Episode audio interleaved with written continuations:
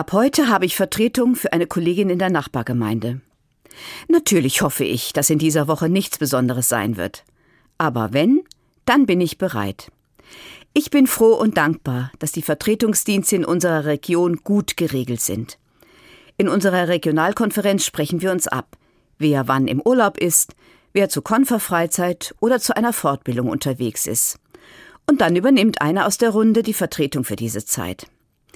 Manchmal ist auch kurzfristig eine Vertretung nötig, zum Beispiel wenn einer krank geworden ist. Dann schreiben wir uns Mails, wer wann die Vertretung übernehmen kann. Einer aus der Runde findet sich immer.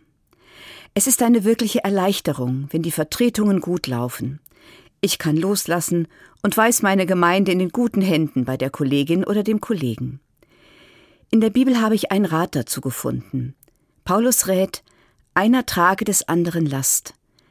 Dieser biblische Rat ermutigt uns, einander zu helfen und füreinander da zu sein.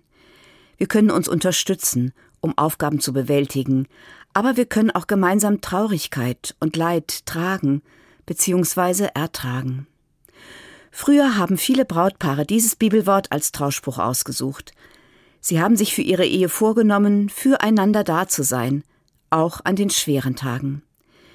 Die Last des anderen zu tragen, das ist Ausdruck von Liebe und Wertschätzung, und es macht das Miteinander leichter. Ganz im Sinne Jesu, denn das Wort verheißt, einer trage des anderen Last, so werdet ihr das Gesetz Christi erfüllen.